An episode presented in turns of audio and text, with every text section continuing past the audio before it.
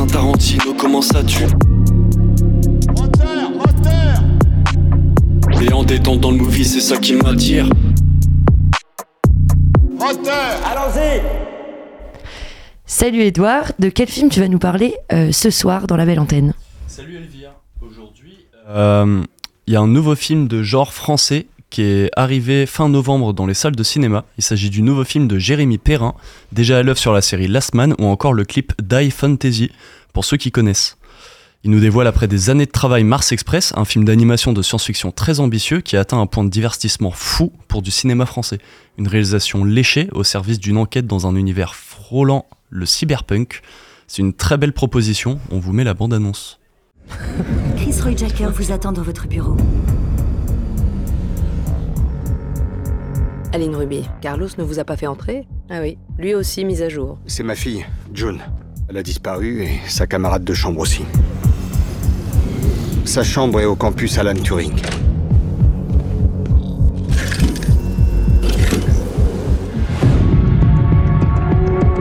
Mode sobriété activé. Ouais, ouais, ouais, désactivation. Elles ont disparu ensemble. Qu'est-ce qu'elles pouvaient avoir en commun? Le proviseur, il va vous montrer l'enregistrement. J'ai essayé de l'éteindre. C'est pour ça que l'androïde se défend. Désactivation Il enfreint la directive 1. On a localisé l'androïde. Vous voyez ça? Il s'est pas laissé faire le gars. Eh, venez voir par ici Je comprends pas. Pourquoi construire un vaisseau spatial? Qu'est-ce que Juncho a fait à ce robot? Sa fille soupçonnait June de se prostituer. Regarde ce que je vois en thermique. Vous avez des prostituées humaines? Rien que du synthétique, mais nous nous considérons comme 100% humains. Pas vrai, monsieur? C'est un logiciel pour prendre le contrôle total d'un robot. On a bien vu ce que ça donne des robots lâchés en liberté. Écartez-vous Missile J'arrive, Aline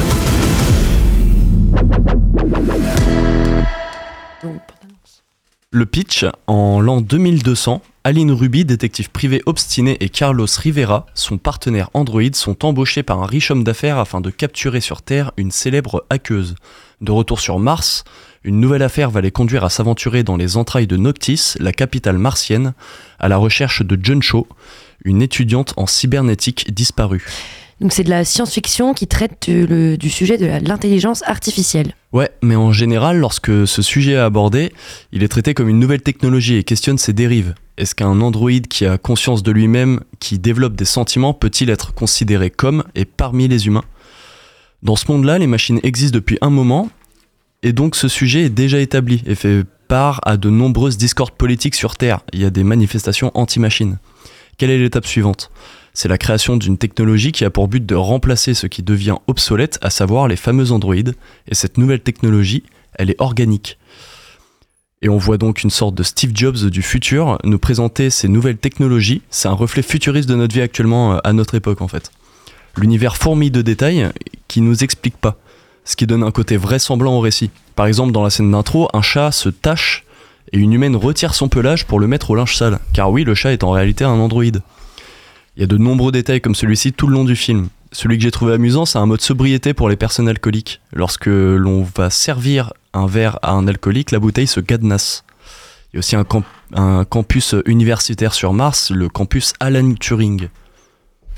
Et c'est une référence aux pionniers de l'informatique et de l'intelligence artificielle. C'est ça, vous l'avez compris, on est vraiment dans un bain de détails et de références.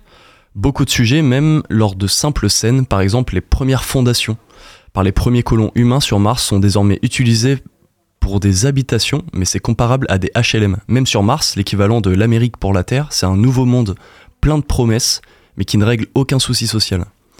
Un film d'animation de science-fiction français, avec une volonté d'être un, énorme divertissement, c'est très rare. Mais il y en a un autre, en 2018, Moutafoukaz est sorti en France. Voici la bande-annonce. Myth City, DMC. Comme dégueu, merdique et crado. J'aurais pu continuer sans fin à traîner ma carcasse sans trop me poser de questions. Jusqu'à ce moment précis.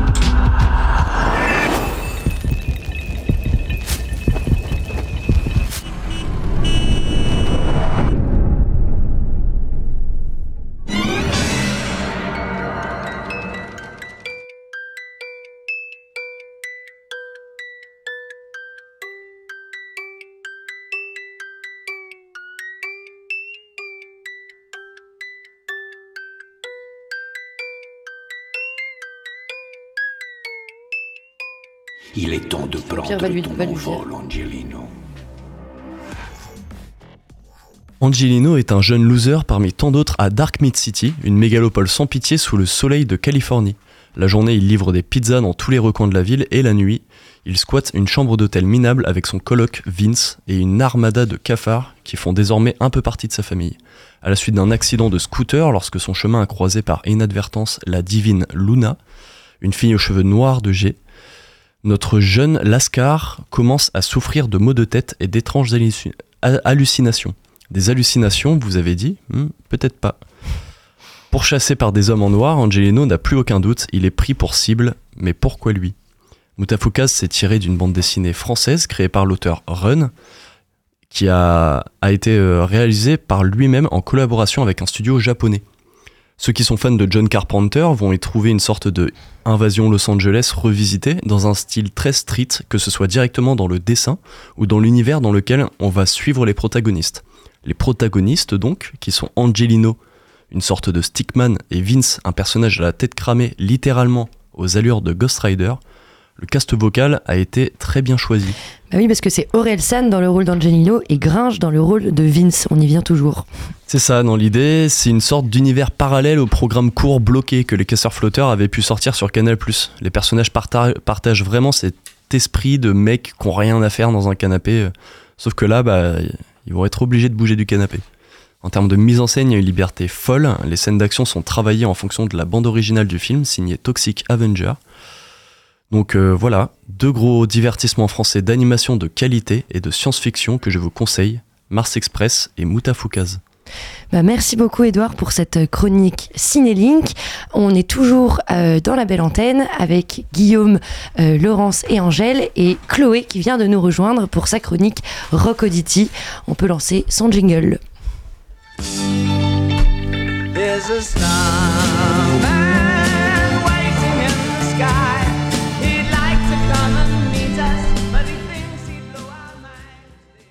Salut Chloé. Salut Elvire. De qui tu vas nous parler alors euh, aujourd'hui pour cette émission spéciale? J'avais prévu de faire euh, du coup à partir du mois de décembre un thème un petit peu spécial euh, parce que la saison de Noël est officiellement euh, lancée. Oui. C'est pourquoi j'ai tenu à aborder euh, le thème de Noël à travers la musique. Donc il y a beaucoup d'artistes issus du rock, mais euh, pas que de ce style musical qui ont réalisé des albums spéciaux pour cette fête et je me dis qu'il serait intéressant de vous les présenter. Alors pour euh, ouvrir le bal, je sais pas si vous vous souvenez d'Alter Bridge, le groupe de heavy metal que Miles Kennedy a rejoint au début des années 2000. Il a, eh ben, il a été créé par un certain Mark Tremonti, un ancien guitariste du groupe Creed, avec deux anciens membres du groupe, le bassiste Brian Marshall et le batteur Scott Phillips. Et ce certain Mark Tremonti a une carrière bien remplie à, à côté d'Alter Bridge. Il a sorti plusieurs albums solo, dont un ce 27 octobre 2023, ayant pour thème les chants classiques de Noël. Il l'a d'ailleurs intitulé Christmas Classic and New and Old. Et non, ce n'est pas la voix d'Andy Williams que l'on entend, mais bien celle de Mark Tremonti. Il a notamment repris la chanson The Most Wonderful Time of the Year. C'est vrai qu'on a du mal à croire qu'un mec qui chante habituellement ça joue habituellement ça. Alors, comme vous pouvez le voir, on change carrément d'ambiance. Et euh, du coup, je vais vous en dire un petit peu plus euh, à propos de Marc Tremonti. Donc, c'est pas un nom qui est très connu en France, euh, encore moins du grand public. Donc, c'est une vraie référence dans le milieu du rock, puisqu'il a déjà été élu trois fois euh, consécutives meilleur guitariste de l'année par le magazine Guitar World. Il a également reçu le Grammy de la meilleure chanson rock en 2001 pour le single With Arm Wide Open. Il est également présent dans les chœurs de quelques chansons d'Alter Bridge et en a même chanté quelques-unes. Mais sa carrière en tant que chanteur prend un réel tournant en 2022 quand il sort son premier album solo intitulé Mark Tremonti Sings Frank Sinatra.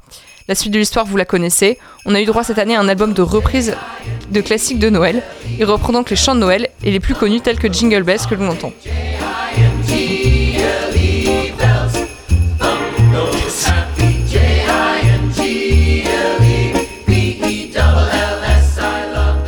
Et en plus de ces chants euh, connus de tous, est-ce que son âme d'auteur-compositeur s'est exprimée sur l'album? Donc il a en effet réalisé sa propre chanson de Noël, Christmas Morning. Pour accompagner sa musique, il a sorti un clip tout mignon en pâte à modeler stop motion dans lequel il se met en scène. Le Père Noël laisse malencontreusement tomber sa liste et- de sa hotte et Marc Tremonti décide de lui ramener au pôle Nord où il fait la connaissance de tous ses habitants. Je vous laisse y jeter un œil, ça vaut vraiment le détour. Est-ce que tu, tu crois qu'on pourrait écouter euh, cette musique en attendant la suite de ton histoire? Bien sûr.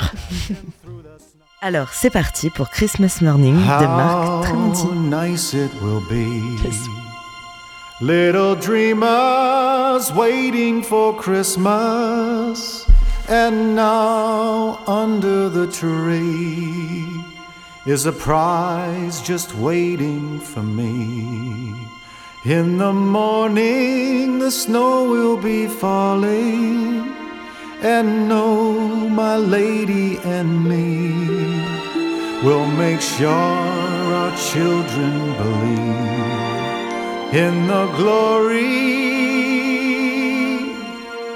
of Christmas morning. Christmas morning, Christmas morning, Christmas morning.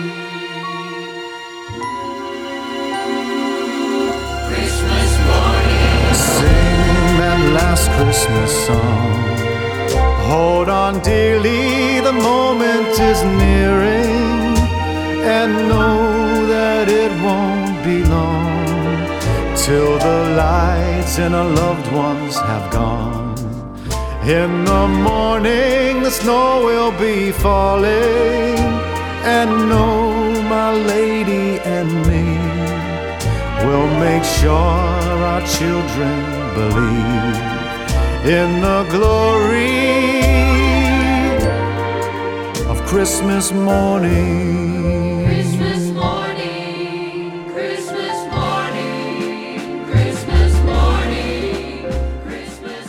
C'était Christophe, Christmas, pas Christophe, Morning de Marc Tremonti sur Radio Phoenix. On est en présence de, de Chloé pour la suite de sa chronique rock Auditi. Tu nous parlais donc de l'album de Noël de Marc Tremonti, guitariste d'Alter Bridge. Est-ce que tu pourrais nous en dire plus hein, au sujet euh, des inspirations de, de Tremonti sur cet album? Donc déjà, il a toujours été fan de Frank Sinatra. Son album de 2022 est entièrement consacré à des reprises du chanteur. Il expliquait lui-même qu'il avait toujours aimé chanter ses chansons. Mais il y a une autre raison beaucoup plus personnelle qui a poussé Marc Tremonti à s'inspirer de lui. En effet, sa fille est atteinte du syndrome de Down, plus connu sous le nom de trisomie 21. Et quel est le lien avec euh, Sinatra? Tout simplement le fait que Sinatra lui-même avait déjà réalisé des œuvres caritatives. Alors son album de reprise du chanteur a été réalisé en lien avec son association Take a Chance for Charity, qui a pour but de récolter des dons pour venir en aide aux personnes atteintes de la maladie. C'est cette inspiration et ce premier album qui ont poussé à réaliser cet album de Noël, toujours dans le but de récolter des dons. On écoute d'ailleurs un extrait de Have Yourself a Merry Little Christmas, reprise de Sinatra. Have yourself a merry little Christmas. Make the Yuletide gay. From now on. Et donc on se fait du bien aux oreilles et c'est pour la bonne cause. La pochette de l'album euh, est elle aussi très intéressante? Effectivement, la pochette est vraiment magnifique. On y voit un mélange de peinture rouge, verte, blanche et dorée. Elle est dans le même esprit que celle de son album de reprise de Sinatra. Et ce n'est rien de dire que Tremonti s'est impliqué dans l'album puisqu'il a réalisé lui-même cette pochette.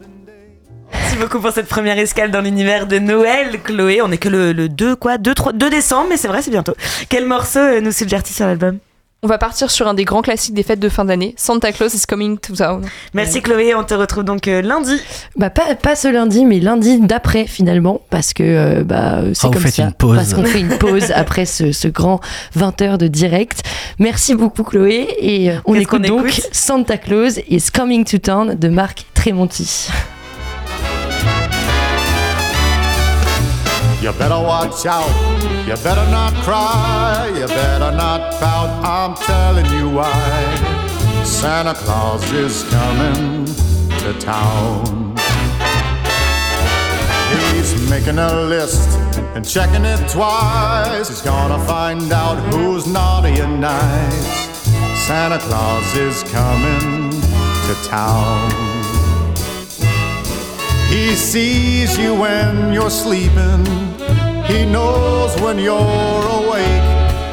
He knows if you've been bad or good. So be good for goodness sake. Oh, you better watch out. You better not cry. You better not pout. I'm telling you why. Santa Claus is coming to town.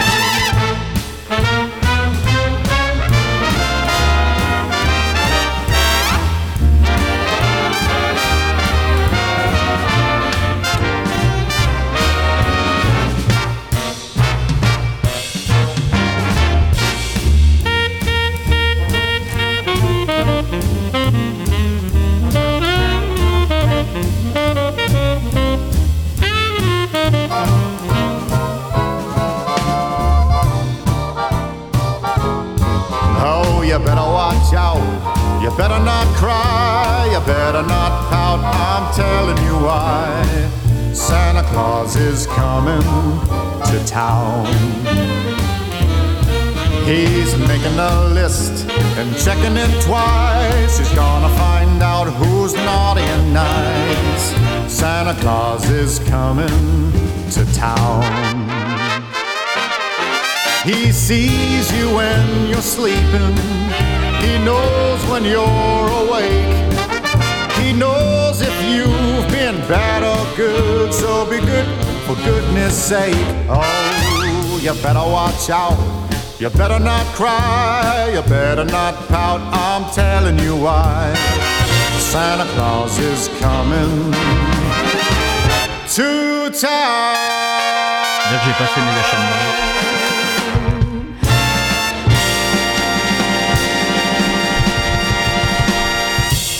Après cette petite de Noël grâce à la chronique Rock Auditi de Chloé, on retrouve nos invités Guillaume, euh, Guillaume, Angèle et Laurence pour parler euh, des 20 ans de musique à Caen.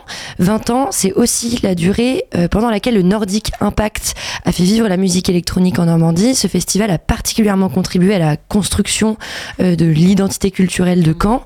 Est-ce que vous vous souvenez de la première édition et quel a été l'accueil du public par rapport à cette euh, musique électronique à Caen Alors là, je vais être, pour une fois, je peux dire, je suis trop jeune. ce qui arrive, Ah oui.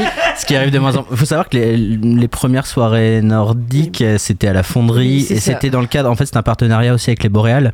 Mm. Donc ça a commencé un peu comme ça, nordique, les Boréales, euh, musique euh, du Nord, et donc ça a lancé euh, l'aventure euh, d'Arts Attack. J'y étais. Moi. Qui étais, Toi, toi t'étais à la première ouais. édition, Laurence Pas la première, je pense pas que ce soit la première, j'en sais rien, j'ai aucun souvenir moi au niveau des dates, mais euh, tu parles de la fonderie quand Mm. tu dis les débuts, parce que j'ai connu toutes les, je suis un dinosaure, hein, j'ai connu, euh, parce que Nordique a eu euh, beaucoup de formes, Mm.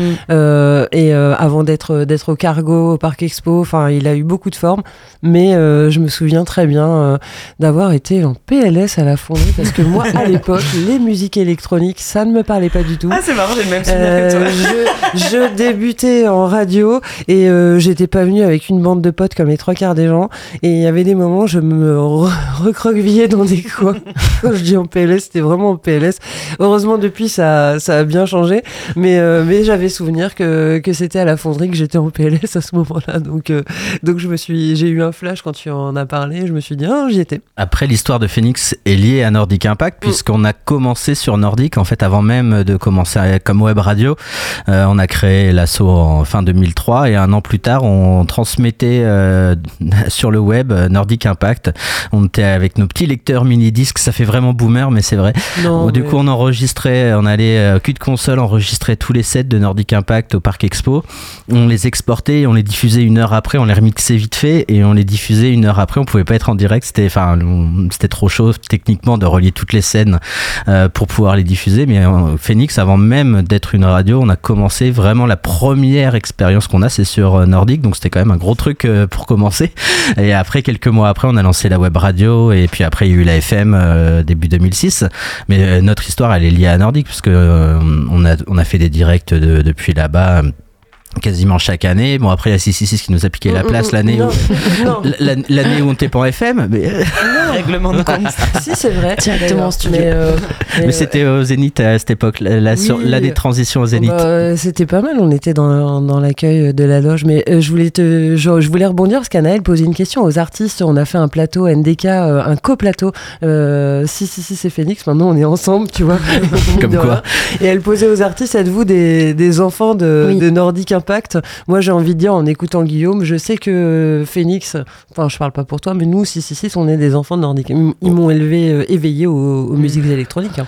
Et puis Moi je suis un enfant de Nordic Impact. hein. Oui, et puis au-delà, euh, c'était aussi les équipes, euh, même s'il y a eu beaucoup, beaucoup de changements, euh, c'était quand même le festival majeur euh, avant Beauregard, euh, c'était quand même des artistes mondiaux à la renommée vraiment internationale qui venaient sur la scène de Nordic Impact, c'était des sacrées fêtes euh, quand même ce qui se passait. Sur- moi, je me souviens d'une édition sur trois. euh, C'était dans le parc Expo, euh, mais ça a changé depuis, il me semble, parce que Ouais, j'y suis allée une ou deux fois. Ouais. Et je me semble que c'est. Enfin, je me souviens que c'était au parc Expo, c'était immense et avec des scènes, des ambiances différentes et c'est génialissime parce que tu peux dans tous les cas y trouver ton compte quoi que quoi que t'aimes, quoi que t'as envie de voir à l'instant T, euh, c'était génial. Ouais, c'est des, et puis des afters inavouables. Mais pardon. On Ça, ne dira pas ça ici. Ça, c'est autre chose. Mais non, non, c'était vraiment. Après, il y a aussi la réalité euh, que c'était devenu compliqué de le faire au Parc Expo économiquement. Euh, ce format de festival, bah, aujourd'hui, il y a eu Panorama qui a continué de le faire, mais ils, sont, ils ont réduit euh, forcément la voilure. Donc, c'est des formats qui ont eu une apogée et qui désormais, euh, c'est difficile en France de. Il y a toujours euh, les nuits sonores à Lyon qui restent la référence euh, en France, mais c'est voilà, Nordique devait évoluer et c'était compliqué de toute manière avec aussi d'autres histoires évidemment internes, mais ça fait partie de l'histoire de Caen, Nordique Impact. Et c'était l'un des premiers festivals de musique électronique qui, qui a apparu euh, où il a suivi aussi une à Caen une euh, vague. À Caen, je À pense que c'est le premier avec forme, autant de euh, ah renommée, ouais. Sous cette forme, oui, Mm. à Caen, oui. Oui, oui, c'est sûr, c'est évident. Euh, en Normandie et à Caen, j'ai l'impression qu'il y a une vraie culture du festival, justement. Euh, Est-ce que vous pensez qu'elle a été imposée grâce à ces événements euh, comme le Nordic Impact, comme le festival Beauregard qui, euh, qui, qui a été créé plus tard, ou euh, c'est juste une culture du festival qui est, qui est présente partout en France et euh, Bah, la culture du festival est présente partout en France parce qu'on est l'un des pays qui en a. Enfin, c'est d'ailleurs très difficile à quantifier euh, déjà parce que ça change aussi d'année en année entre ceux qui malheureusement meurent et ceux qui grossissent, etc. Mais on estime qu'il y en a environ 6000 euh, par an, ce qui énormissime par rapport à, à plein d'autres pays. Euh, et aussi parce que ce sont des événements qui ont lieu dans des, dans des régions. La Bretagne est l'un des, des, des- l'une des régions où il y a le plus de festivals, la Normandie aussi. Donc ça fait que, en fait, c'est aussi tout un vivier qui est assez logique, en fait, parce que ça va avec l'histoire des SMAC dont on parlait tout à l'heure, qui fait qu'il y a énormément d'émergence, énormément d'infrastructures via les SMAC pour les artistes, et qu'ensuite, bah, ils développent, et en fait, c'est beaucoup les associations des SMAC ou des, des choses locales, enfin, ou des associations locales qui créent des festivals ensuite, donc c'est assez logique d'ailleurs à, à- à Paris, si on prend la capitale, les festivals qu'il y a, donc évidemment qu'il y en a, mais ils ont quand même moins de, ils ont moins ce côté familial et moins ce côté de d'histoire et de et d'acteurs et actrices du, du secteur régional de la musique, je trouve. Ouais, on peut penser à Art Sonic, par exemple, là qui est dans l'ordre, qui réussit à, sur un format euh, plus réduit, a réussi à trouver un peu son, son équilibre euh, sur cette jauge-là, qui réussit toujours à avoir des artistes euh, qui tournent. Enfin, c'est une super équipe et c'est une équipe bénévole. Il y a un salarié, euh, on salue Xavier d'ailleurs. euh, C'est, c'est, c'est une petite équipe qui fait vivre ce festival. On pense au Papillon de Nuit, euh, qui a réussi, euh, qui a réussi encore à fédérer un public euh, familial qui est, qui est immense. On a quand même deux. en- ancienne zone basse Normandie, mais euh, quand même entre la Beauregard et Papillon, des festi- deux festivals qui attirent 150 000 personnes. C'est énorme, c'est énorme. Et euh, il y, a, il y a cet attrait. Après, c'est des gros festivals. Oui. Derrière, euh, Il y a tous les petits. Ouais, ouais, ouais, mais il y a, chauffé. euh, moi, chauffé dans la Ah oui, noirceur, qui est quand même euh, aussi euh, parce que l'enjeu des musiques demain, ça va être aussi la transition écologique et, et environnementale. Le Biche Festival. le Biche Festival sur et ces festivals on va dire à taille plus humaine avec moins des grosses machines et chauffer euh, œuvre sur ces questions-là depuis des années et des années parce qu'en plus ils sont sur un site sans enfin voilà qui est, qui est à préserver et, et, mm, voilà ça se fait partie des enjeux de est-ce que le gigantisme des festivals c'est quelque chose de viable? Ça sera encore autre chose En matière de nombre, euh, je voulais juste te contredire, on est en train de détrôner euh, la Bretagne assurément. C'est vrai, sur la. Normandie, bah, tu vois, je J'ai accueilli, euh, j'ai accueilli Norma qui a produit un outil euh, qui euh, chaque été, en fait, avant chaque été, ils produisent un outil euh, très très utile qui est une cartographie euh, des festivals euh, en Normandie.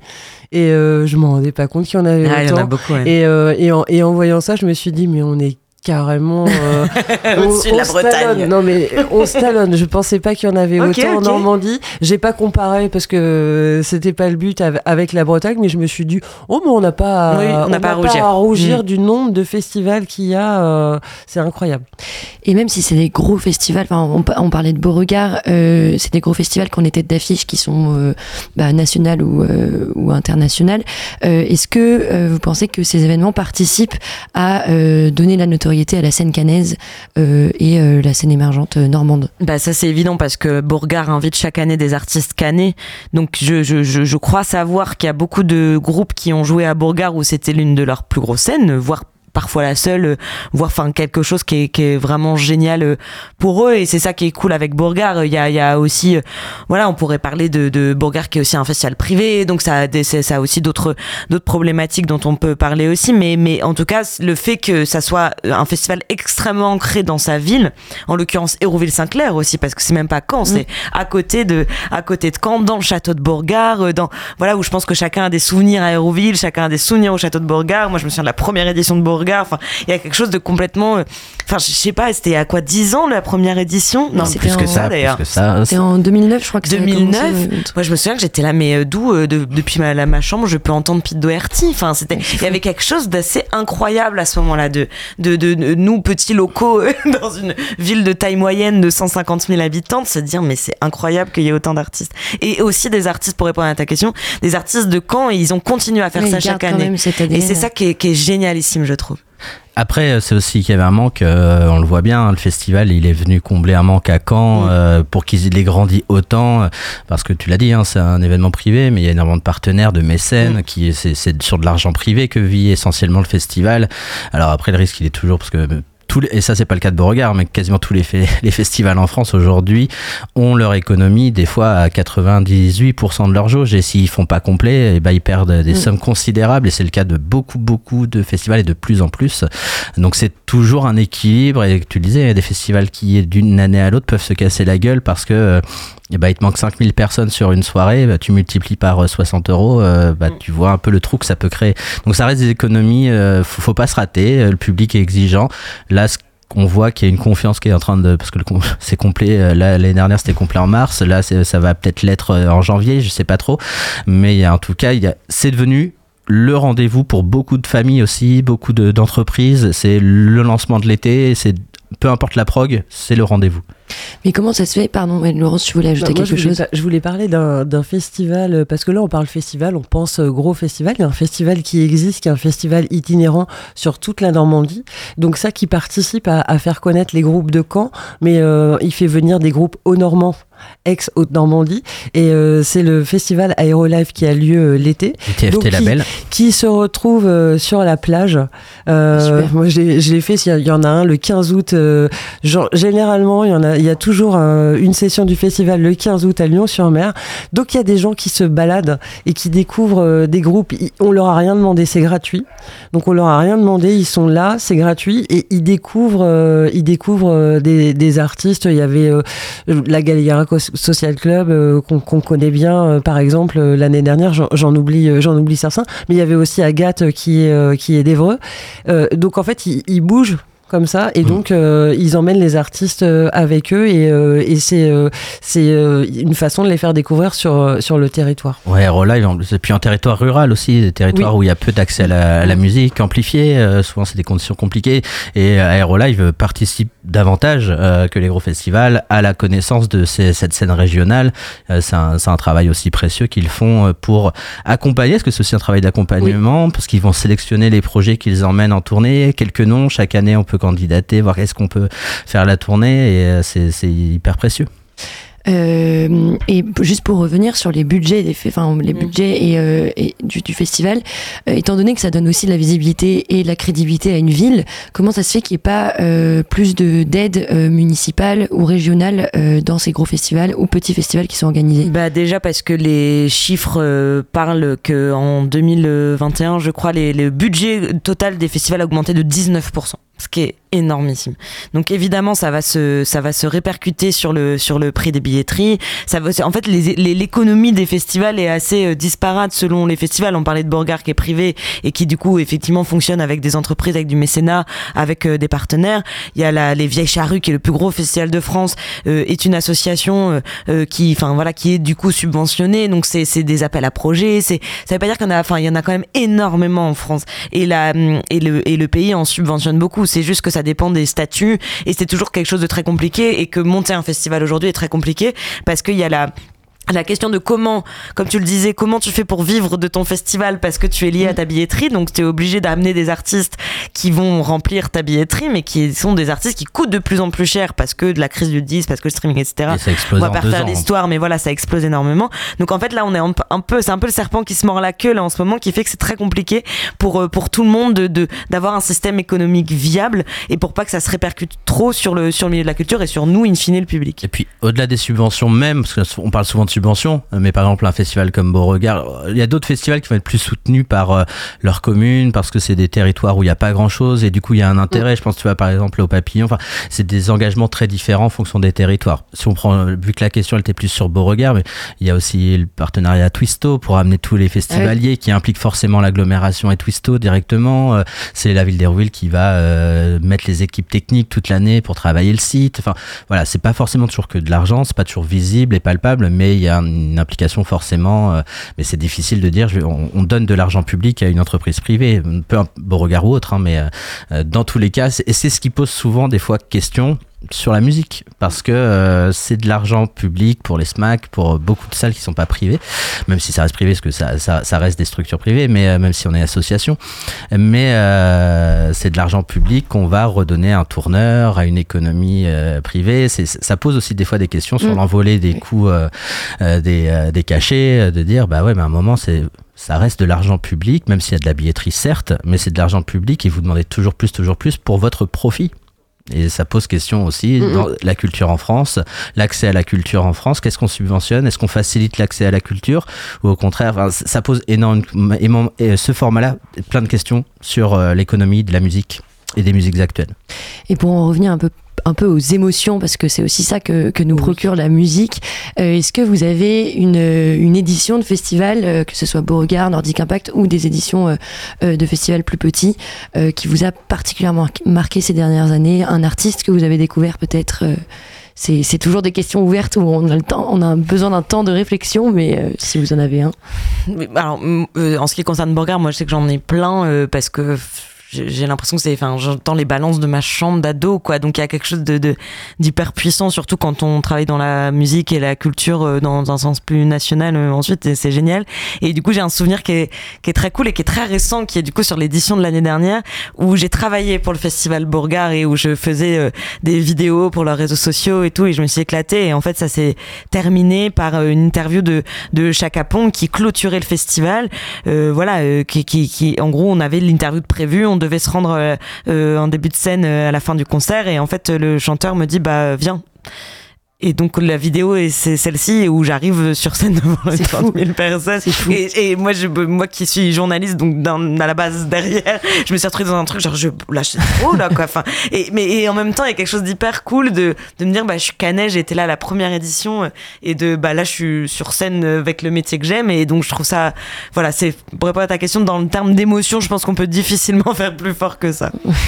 Après, moi, je- c'est vrai que bah, c'est bien, enfin, mais je vais aussi envie de parler des festivals plus modestes. Tu parlais du Mhm. Biche Festival Mhm. qui offre des expériences différentes. Euh, Il y a aussi le Pizza Monkey, alors qui est sur notre Ah oui, voilà, qui, qui est oui, quand même génial. Tu vois, et on parle là d'émergence et les musiques actuelles. C'est quoi J'aime pas le mot, mais tendance. euh, et du coup, un, un festival qui suit, qui euh, qui ose. Euh, Pizza Monkey, c'est un super format, franchement, et, et ils méritent qu'on parle d'eux. Et ils ont un succès, c'est complet chaque année, mais c'est en train de, de prendre. Mais voilà, ça fait partie aussi, euh, là pour le coup, d'un format de festival en région qui innove, qui tente des choses où tu parles d'émotion, c'est que l'esprit de fête, de rencontre. Il y a plein plein de choses. Voilà, Ton émotion à toi, du coup, c'est quoi? Ça va être difficile. Ah bah oui, ben non, fallait que tu trouves là. Moi j'en ai trouvé une. En festival, c'est Si chaud. tu- je peux te laisser, je peux te dire la mienne si Vas-y, tu veux, vas-y. je te laisse Ouais, réfléchir. ouais. Parce que la mienne, elle est récente en fait. euh, en festival, c'est, euh, j'ai, kiffé ma life à NDK. Je vous ai confié Cette tout à l'heure. J'étais en PLS au début, hein, il, y a, Ouais. il y a une éternité. Et cette année, franchement, j'ai kiffé ma life. Je, je ne connaissais rien. Euh, du coup, c'était axé sur la découverte. C'est une, pour moi, c'est une réussite Mm. parce que Franchement, les musiques électroniques, c'est pas mon univers. Je préfère le rock, hein, je vais pas vous le cacher. Là, j'ai dansé, j'ai kiffé ma live. j'ai- Je, je regardais, c'est qui lui? Ah ouais, ah ouais. Et, euh, et, euh, et ça m'est souvent arrivé d'ailleurs euh, Ouais, à Nordique, mm, comme et ça m'est toujours, arri- ça m'arrive encore maintenant à NDK d'arriver. Je sais pas ce que je vais voir parce que voilà, si j'avais un petit peu travaillé quand même parce qu'on avait fait une émission, mais en gros, je me suis mis en mode public. Je sais pas ce que je vais voir et, et là, et là, les gens étaient, euh, les gens kiffaient aussi. En fait, ça dansait de, de partout et, euh, et c'était un vrai bon moment. Donc euh, voilà, vous voulez demander une émotion, ben, j'ai kiffé ma live à NDK. Bah, tu parles nordique, alors c'était pas au Parc Expo, mais par exemple le Mondkopf, qui était un concert qui était extraordinaire au Cargo. Après moi, une émotion, mais qui a rien à voir en tant que spectateur, c'est Art Vas-y. Sonic.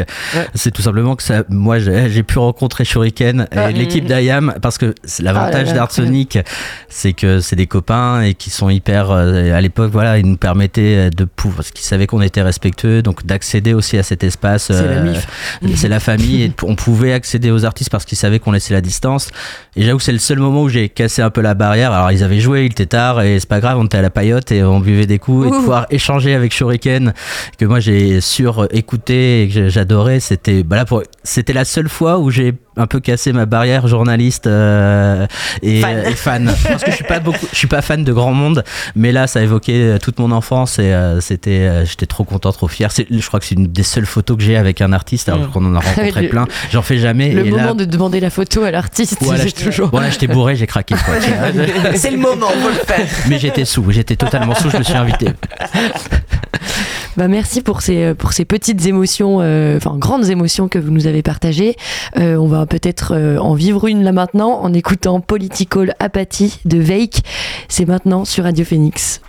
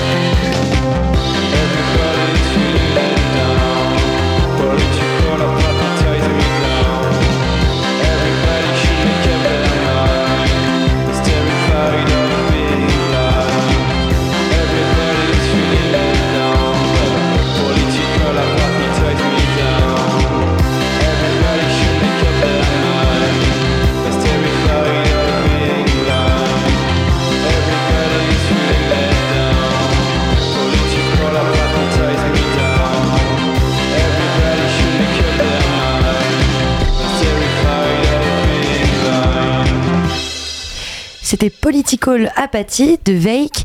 Euh, cette émission, elle est un peu spéciale et donc du coup, on a des invités un peu spéciales. On retrouve Alix qui a présenté La Belle Antenne il y a deux ans. Il présente une fille, euh, Imran.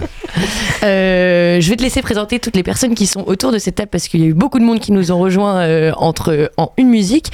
Mais tu es là pour nous faire un quiz euh, spécial studio Ghibli. Tout à fait. Et pour ça, on va séparer le studio en deux parties avec d'un côté l'équipe de droite. Oh non, ah non, ah non, non, non, non, non, non. On va trouver euh, autre chose. Je vous laisse quelques secondes pour trouver. En tout cas, cette équipe est composée de Imran, Edgar, Johan. Donc l'équipe d'Armanin, elle est là. Ouais, l'équipe de gauche. Nous, c'est les All Blacks et on fait le haka, c'est ça Ah, non, non, non, non, non, je- Attends, faut leur faire peur. Je me désolidarise. S'il y a le AK d'un côté, moi je dis ACAB. Allez Bon, on va rester sur droite et gauche, je crois. Oh, la radio En tout de cas. Récemment, je suis allée voir le dernier film des studios d'animation Ghibli et je propose de vous faire un petit quiz de héron, c'est exact. C'était ma première question, mais je vois qu'il y en a qui s'y connaissent. Zéro déjà. Oh là là. Je voulais commencer Non, non, facile. non, non, c'est- on va, on a une autre question. Est-ce que vous sauriez me dire de quel animé est tiré le logo des studios Ghibli, celui qu'on voit au tout début des films? Qu'on voit à chaque début sur un fond Totoro bleu. Ouais, mon voisin Totoro, Totoro. tout à fait. C'est mon un voisin point. Totoro, le titre, pas Totoro. Oui, alors ça va. hein. Ça ne marchera Et pas. C'est ne marche- une victoire pour les All Blacks. Tout à fait, un film d'animation sorti en 1988 quand même. Combien de fois Miyazaki, donc le réalisateur, a déclaré prendre sa retraite Deuxième. sans deux vraiment fois. le faire? Deux Deux, fois. fois à ma gauche, Trois Moi je dirais 3. trois fois, 3 ou 4 3. Quatre. 3 Quatre. peut-être. Qui dit deux mieux ou quatre? Non, 4. Oh, ça, quatre. Ah non, bah Ah oui, pardon, deux. on joue ensemble. Ah, c'est je suis- deux. hein. Pour moi, c'est. Et l'équipe de gauche a encore une fois raison, bravo les cap, deux fois la sortie de Princesse Mononoke, ouais. Miyazaki. la sortie du vent se lève. Est-ce que je peux, je peux moi-même Je- répondre Écoute, je peux faire comme Imran et je préchote euh, tes, tes répliques. Donc une première fois en 1999 et puis un an plus tard il était de retour au final derrière son bureau pour monter le voyage de Chihiro. Il a fait une autre annonce de retraite de départ, c'était en 2013 mais cela n'aura duré que 3 ans. Bref, à 82 ans, Miyazaki ne signe peut-être pas son dernier animé. Peut-être le. le C'est comme les, c'est les dernières tournées de Sardou. vois. J'allais dire le parcours de Guillaume à Radio Phoenix. Ça tire à barre le réel dans Bam. le studio. Les mauvais perdants. Les- C'est des mauvais perdants, moi. Allez, je vous propose de poursuivre. Sous les traits de quel animal Animal se dessine habituellement Miyazaki? C'est un animal Un que l'on peut voir euh, régulièrement cochon, dans des films de la ferme et en effet, c'est Oh là le là. cochon. On a vraiment un expert à notre gauche. 3-0. Après, euh, ça On va. est des tueurs. On est des tueurs. Porco Rosso existe quand même. C'est vrai, c'était pas compliqué. Miyazaki, il aime beaucoup dessiner les cochons, à tel point que dans le manga Le vent se lève, il apparaît même sous, sous ses traits, et même dans Porco Rosso, le pilote d'avion, il est transformé en cochon. Dans Princesse Mononoke, le village d'Ashitaka, il est attaqué par un dieu sanglier. Bon, c'est pas un cochon, mais ça s'y rapproche. Ou encore dans le voyage de Chihiro, les parents de l'héroïne sont transformés en porc. Allez, un petit vrai ou faux. Est-ce qu'il existe un parc d'attractions Ghibli? Vrai. Vrai. Attends, attends, non, mais euh, j'avais buzzé. Ça, moi. Moi, j'avoue que j'en sais rien. Moi, j'avoue que j'en sais rien. Ah, moi je suis sûre que c'est vrai. Ouais, si, c'est vrai. Depuis quelques, enfin peut-être un Oui. an ou Ah, ça deux, fait mais euh, longtemps. hein. alors C'était c'est assez récent. C'était en projet, mais je- est-ce que ça a été fait? Oui, ça existe. Je vais vous accorder le point, mais c'est C'est vrai et faux. C'est en cours de C'est en- construction. c'est en projet, mais Non, un parc à thème a ouvert sur le studio Ghibli au Japon il y a presque un an jour pour jour, mais il se trouve, il se trouve sur l'ancien site de l'exposition universelle de 2005. Mais j'ai bien dit parc à thème, pas un parc d'attractions. Il n'y a pas de manège en Ah. fait. Donc euh, sur place, vous pourrez trouver des décors de plusieurs films, des expositions interactives, le tout dans un écrin de verdure. À, à voir les images, ça donne en- envie. euh, vous- si vous avez prévu un jour de passer au Japon, qui sait et en parlant de Ghibli, euh, le nom du studio de production, est-ce que vous saurez me dire de quoi il est tiré ce nom? Alors, je- plusieurs, plusieurs possibilités Oui, de réponse. C'est un. Attends, attends, attends, attends. Est-ce que j'ai le droit que- de répondre en première, du coup Essaye toujours. Ah, le cache là-bas C'est euh, un avion italien, il me semble. À gauche, on me pointe Ça vient du, du japonais, c'est euh, Ghibli. En fait, c'est comme ça qu'on dit Guillaume en, en- en japonais. En fait, c'est un hommage, euh, c'est un hommage à Guillaume. Radio Phoenix. Alors là, je suis euh, obligée d'accorder le point à ma nous, droite. à nous. De Bravo. à, à 2 2 à 3 2. De 2 on a moins ouais, 3, de- nous. On a trois, et moi, votre point d'avant, là. euh, Si, si, si, si. Non, j'ai réfléchi, hein, mais euh, c'est pour ça que j'ai pas buzzé, mais euh, j'étais pas vraiment d'accord. Je Le temps passe, on accélère, on accélère. En tout cas, c'est bien un nom d'avion. En effet, Ghibli, il a été choisi car c'était le nom que les Italiens utilisaient pendant la Seconde Guerre mondiale pour désigner l'un de leurs avions de reconnaissance, le Caproni K309. Vous m'excuserez pour l'accent. Mais aussi, dans la langue C'est arabe, cet accent. Elle a fait les mains à l'antenne, donc au moins ça va, on a compris que c'était l'italien. Mais... Merci Diane. Et aussi euh, dans la langue arabe, cela renvoie au vent chaud du désert. Donc il y a un peu euh, une métaphore, un peu de poésie. Le maître japonais a expliqué qu'avec son travail, il souhaitait jouer un rôle d'éclaireur et faire souffler un vent nouveau sur l'animation japonaise. Voilà pour l'explication. Enfin, on arrive à, la dernière question de ce quiz. Euh, Est-ce que vous saviez que Miyazaki il commence toujours la production Oui, de ses films On a gagné. en fait, c'est pas une question, c'est juste une anecdote. Il finit toujours, il, il commence toujours l'animation de ses films sans connaître la fin, sans avoir fini le script en fait. Et il dit énormément travailler à l'instinct. Il essaye de mettre ses émotions au cœur des Alors souvent c'est par ses rêves. Non mais pour la oui, il- en fait il très souvent il arrive avec une image soit d'un rêve ou, ou d'une idée et en fait il met ses équipes il dit je veux ça vous dessinez vous mettez il n'a pas l'idée de la suite du film c'est vraiment que des visions poétiques qu'il peut avoir et c'est ses équipes ensuite qui dessinent Be- Beaucoup de trauma aussi dans les films de Miyazaki. Alors on va laisser Elvire reprendre Oui, l'antenne. peut-être qu'on va reprendre l'antenne parce qu'elle va bientôt. euh, on va la belle antenne, même si elle a duré deux heures, bah, ça va être bientôt fini. L'équipe de gauche a gagné, hein Et qu'on. Oui. Ah, ça c'est. On va peut-être, euh, en attendant de laisser partir les participants de ce quiz, bravo à l'équipe euh, bah, euh, De gauche. De gauche. Bah oui, pour avoir Donc, gagné, eh bravo, bravo à les-. C'était les All Blacks contre euh, l'équipe ACAB. Désolé, Joanne. Mince. Donc, euh, bah, le temps de vous, le temps de vous laisser partir du studio, euh, on va écouter euh, bah, toujours un, mo- un morceau d'une euh, d'un artiste canet qui s'appelle euh, le groupe Concrete Knives avec leur morceau Brand New Start qui est dans la playlist canaise spéciale locale.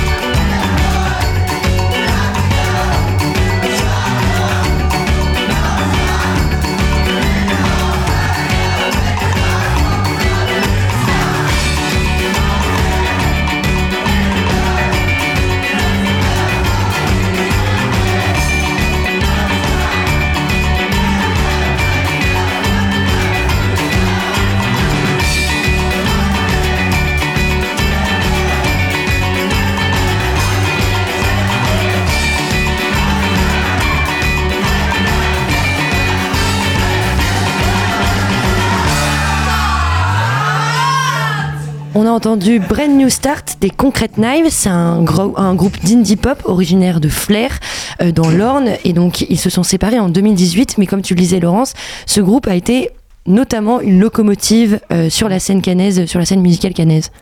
Pas seul pour eux, c'est vrai qu'ils faisaient partie, euh, d'une scène et, leur succès a rayonné sur euh, sur tous les autres groupes. Il y avait euh, il y avait les Challengers, les, les, les Chocolate Donuts. Il y avait une grosse scène pop à l'époque. Et c'est vrai quand eux ça a marché, ça a- ça a entraîné, euh, ils ont entraîné les autres euh, avec eux. En fait, on, on en parlait tout à l'heure, ce que n'a pas pu faire euh, Orelsan parce que en fait ils étaient tous dans les mêmes studios, ils se connaissaient. C'est vrai que les Chocolates aussi étaient de là hein, Mhm. d'ailleurs. Ouais, ouais. Donc euh, en fait, euh, quand on est voisins de studio, on se parle. Mm. On, voilà, on a besoin d'avoir euh, d'avoir euh, une locomotive, euh, une locomotive comme ça qui, qui va haut. Ça, ça, ça tire tout le monde, euh, tout le monde vers le haut. Et puis surtout, euh, c'est l'un des seuls projets qui a pu signer sur un quand même un label étranger comme Bella Union, qui était, qui reste un très beau projet euh, anglais, un, un label anglais. Et ça, c'était quand même aussi une fierté d'avoir ce projet-là qui est repéré à l'international, qui veut bien le développer. C'était quand même une belle réussite pour les Concrete Knives aussi de s'exporter. Euh, cette scène pop, euh, on, on en a parlé au tout début de l'émission. C'est toi, euh, An- euh, Angèle, qui, qui l'évoquait au tout début. Euh, Est-ce que il y a, on a parlé beaucoup d'artistes. Est-ce qu'il y en a d'autres que vous voulez évoquer euh, sur lesquels on peut s'attarder un- peut-être un peu plus? Gomina Guillaume, ouais, vas-y, parce que lui il voulait parler de Gomina. Non, parce que pour moi, ouais. Alors, il y a les concrètes que j'ai toujours adoré sur scène. C'est une énergie. Enfin, je les ai vus, je sais pas combien de fois sur scène dans plein de festivals en France. Je les ai pas mal suivis. Mais Gomina, c'est aussi vraiment euh, un groupe sur scène incroyable. Tous les lives de Gomina, c'était c'était une expérience stupide. euh, à, à vos souhaits, euh, stupide, qui pour moi est le tube. Je l'écoute encore régulièrement. Euh, ça reste. et D'ailleurs, un remix qui avait été fait par Pierre Fulgence, qui est trop bien aussi. Et euh, Gomina, voilà, un, un des groupes euh, qui a marqué, peut-être plus confidentiel, mais qui moi m'a m'a vraiment marqué. C'est vrai qu'ils étaient discrets. hein. Mm. Ouais, ouais, mais ils, réussissaient vraiment à, avancer dans, dans, dans l'ombre comme ça. Et à chaque fois, c'était rare en concert, mais c'était trop bien. Ils vont peut-être revenir.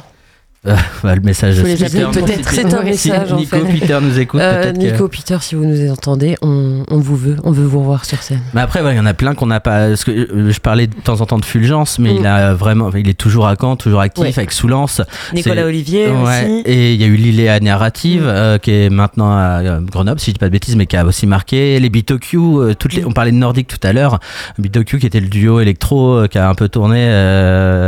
C'était quand même. on les a un peu oubliés, mais. On, les, on les a oubliés, mais c'est parce qu'à Mais- chaque fois qu'on les recevait en plateau, à chaque fois on était hilar.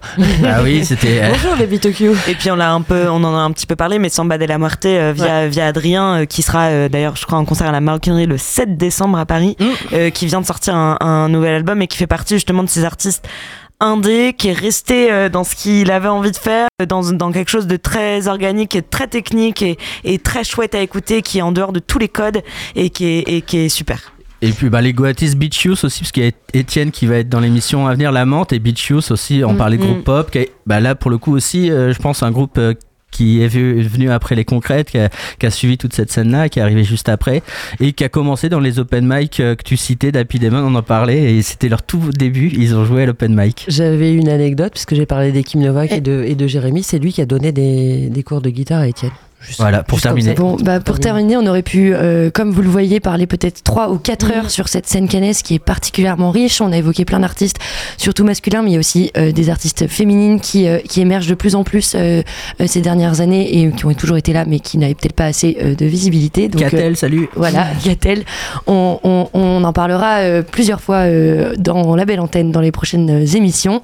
Euh, je vous laisse avec euh, Alix qui avait présenté la belle antenne il y a deux ans. Et bonjour, je ne te. Je, je, Edgar. je suis un inconnu. Edgar, enchanté. Je suis l'inconnu euh, l'inconnu de l'antenne. Un plaisir. un inconnu qui euh, se présentera. Merci beaucoup. Euh, on se quitte avec un morceau de Gomina dont on a déjà parlé. Donc on- et donc, euh, bah, pour le plus grand plaisir de Guillaume. Merci Elvire. Et euh, je. Avec un morceau de Fakir. Qu'on a déjà écouté. Mais il y en a un autre, c'est la Lune Rousse.